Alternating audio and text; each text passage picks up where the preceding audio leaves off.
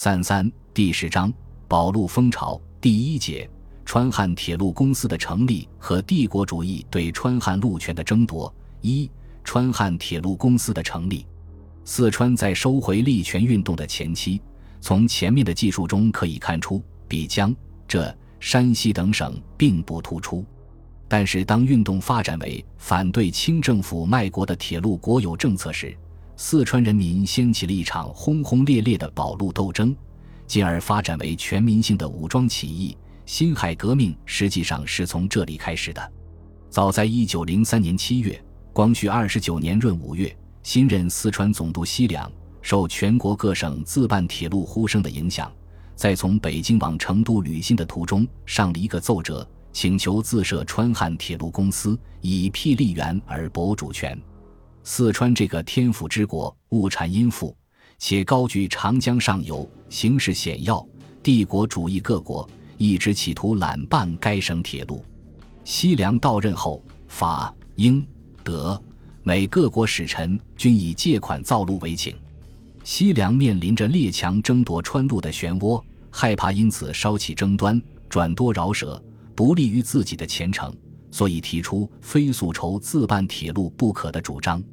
这个奏折经外务部复议，原则上同意自办，但当时商部尚未成立，需等商部成立后，由商部大臣妥定章程，招商办理。西凉认为四川这个地方的民情骚动，世袭浮嚣，义和团运动刚刚过去，福莽滋多，动辄借端私成，使他身怀戒心。如果路权让外人抢去，可能激起人民反对，导致外事争端。因此，他加速筹议自办铁路公司。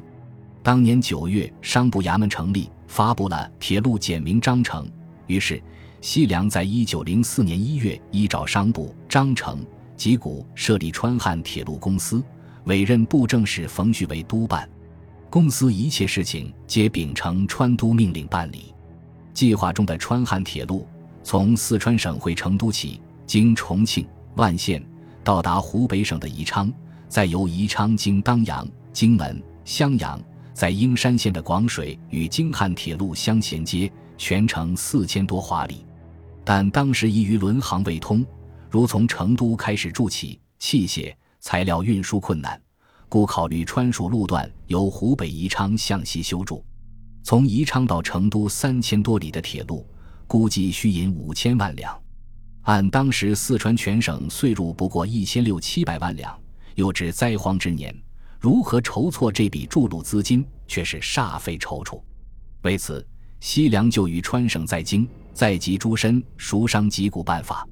起初，他拟增加田赋，但家父为组织所不许，不仅将遭到言官参合。更恐惹起民间反抗，末后决定仿照历届办理击鼓办法，按租抽股，百分取三。凡时收租股在十担以上者，约按所收股数提出三成，照市价折银，名曰租股。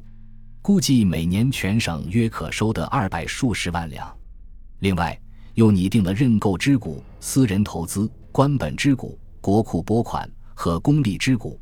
用公司股款开办事业的盈余，并规定以库平银五十两为一股，无论官股、名股均按周年四厘行息。这个集股办法于一九零五年一月上奏，获准施行。以后又在鸦片商中征收土药股和在盐茶商中征收盐茶股。按抽收租股与茶盐股的规定，是对广大农民强制实行的，是一种原始积累的资本形式。而川路资本实际上是以租股为大宗。到一九零六年初，所谓认购之股待寥寥焉。官本之股，除由藩库拨归公司之宝川局股贮存本银二十八万两之外，更未拨入分离。公立之股非但分文未入，为了开办同源局，反而挪移路款至三数百万。据一九零八年全年集股情况统计，租股占百分之七十八强。认购之股占百分之三强，官本之股还不到百分之二。既然路款十九取代民财，而铁路公司一切大权却由官方把持，这显然是个矛盾。官办公司无不是弊端百出的，故而民疑滋深。因此士绅阶层的人们就提出了陆属民办，则是应绅管的要求。绅士们是一官一民的，但却自认为市民的代表，与官府争权。西凉为缓和这种矛盾，改采官绅军权合议的办法。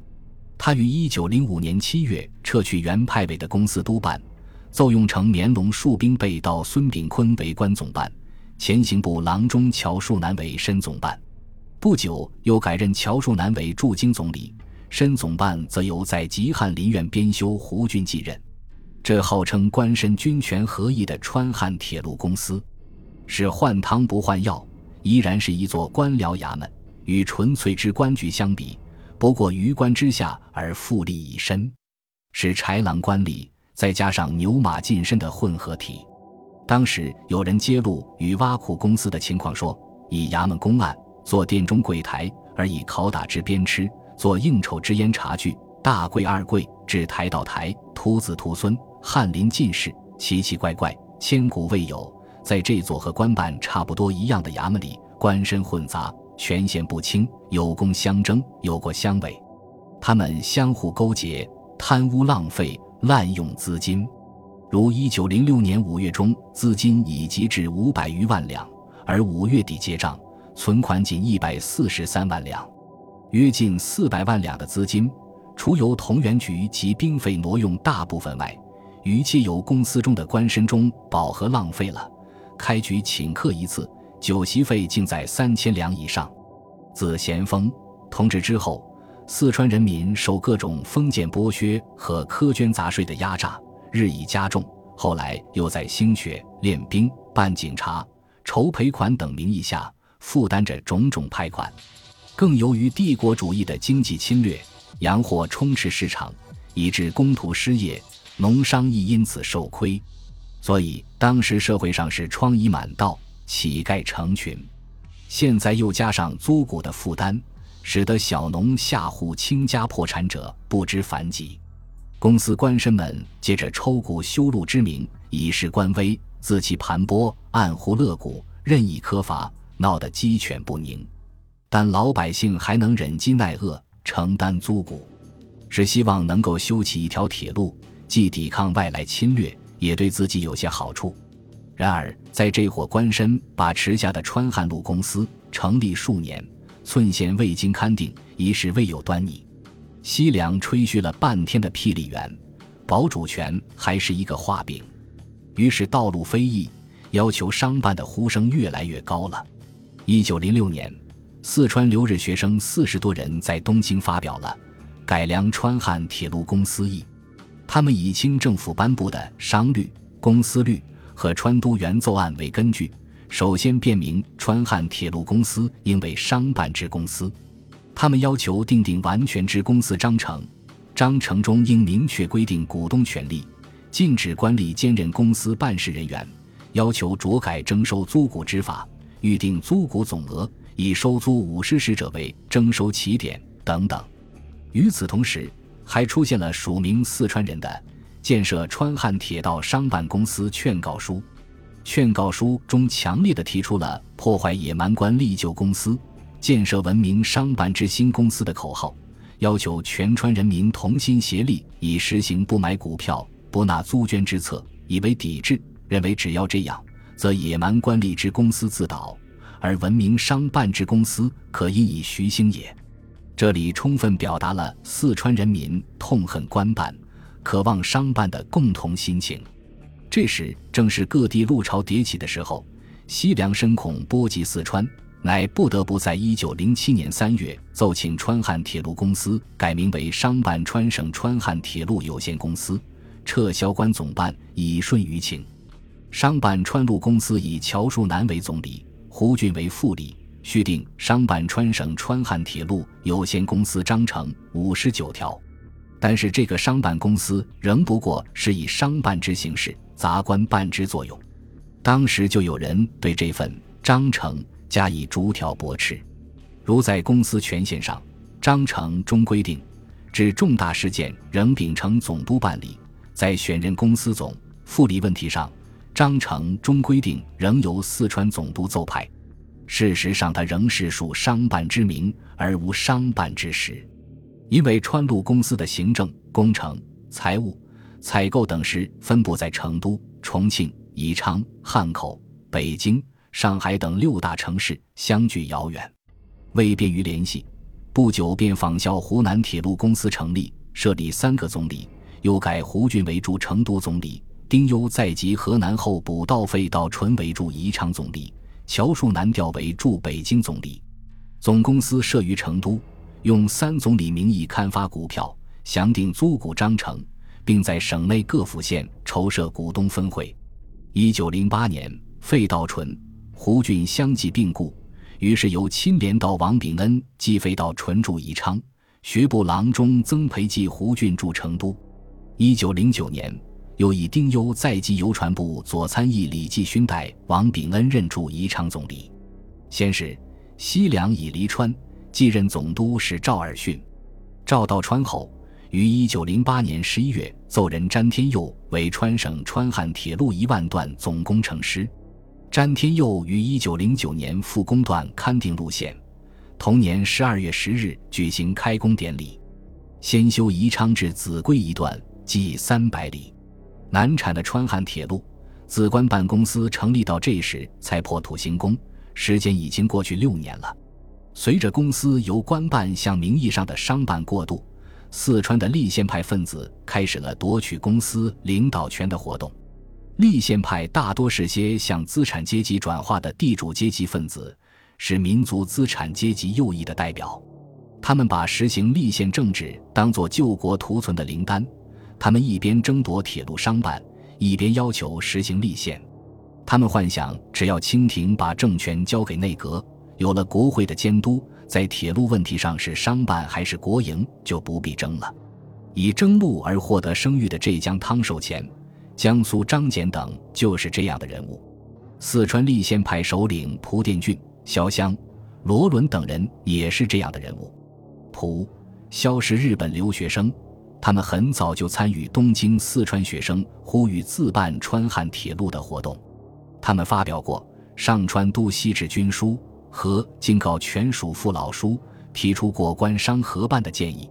一九零六年，四川留日学生刊发《改良川汉铁路公司议事》，蒲、萧等人亦署名其上。他们还在东京发起成立过川汉铁路改进会，要求先修成一段。反对先修一溃断，揭露过租股扰民之害和官办公司的弊端。一九零九年十月十四日，四川咨议局成立，蒲殿俊当选为议长，萧湘和另一个立宪派分子罗伦当选为副议长。他们既有了政治活动的机构，也想在经济方面抓个地盘，因此积极图谋把川汉铁路公司揽到手。十一月十五日，自议局第一次会议。议定整理川汉铁路公司办法，呈请川督要求修改公司章程、清查账项、整理财务、增辟股员。其目的是要通过清查整理，把原由官方奏派的驻京总理乔树南、驻伊总理李继勋挤掉，另换上接近他们的人物。其实乔树南等也是具有立宪派色彩的绅士，不过与蒲殿俊、罗伦不是同一个小集团罢了。资议局第一次会议闭幕后。紧接着，在十一月二十六日召开川省川汉铁路第一次股东会，出席股东六百余人，推罗伦、郭策勋、吴天成任股东会正副会长主持会议。在组织董事局选举董事时，十三名董事中，属于资义局的有萧湘、江树、汪世荣、沈敏正四人，在加与资义局接近的铁道学堂监督刘子骥为主席董事，这样。川省川汉铁路公司便在以罗伦为首的立宪派人物的控制下组成了董事局。一九一零年十一月举行第二次股东会，董事局改选，彭芬、窦永和当选为正副主席董事。资议局议员被选为董事的有沈敏正、王大厚、冉崇根、范涛、杨用吉五人，这一些仍然都是立宪派的人马。自此以后。川省商办川汉铁路有限公司的领导权便落在这一派人物的手中，在这火力宪派人物把持下的商办川汉路公司，其腐败情形并不稍减。到一九一一年六月止，股本实收总计一六百七十万两，其中租股仍占百分之七十一，对扰害小民的租股并无多大改变。在股本总额中，用于筑路的只占百分之四十，其余有的挪用，有的倒账或亏损。工程进度迟缓，经詹天佑勘定的宜昌到秭归段工程三百里，到清廷收归国有令前，仅完成三十余里。本集播放完毕，感谢您的收听，喜欢请订阅加关注，主页有更多精彩内容。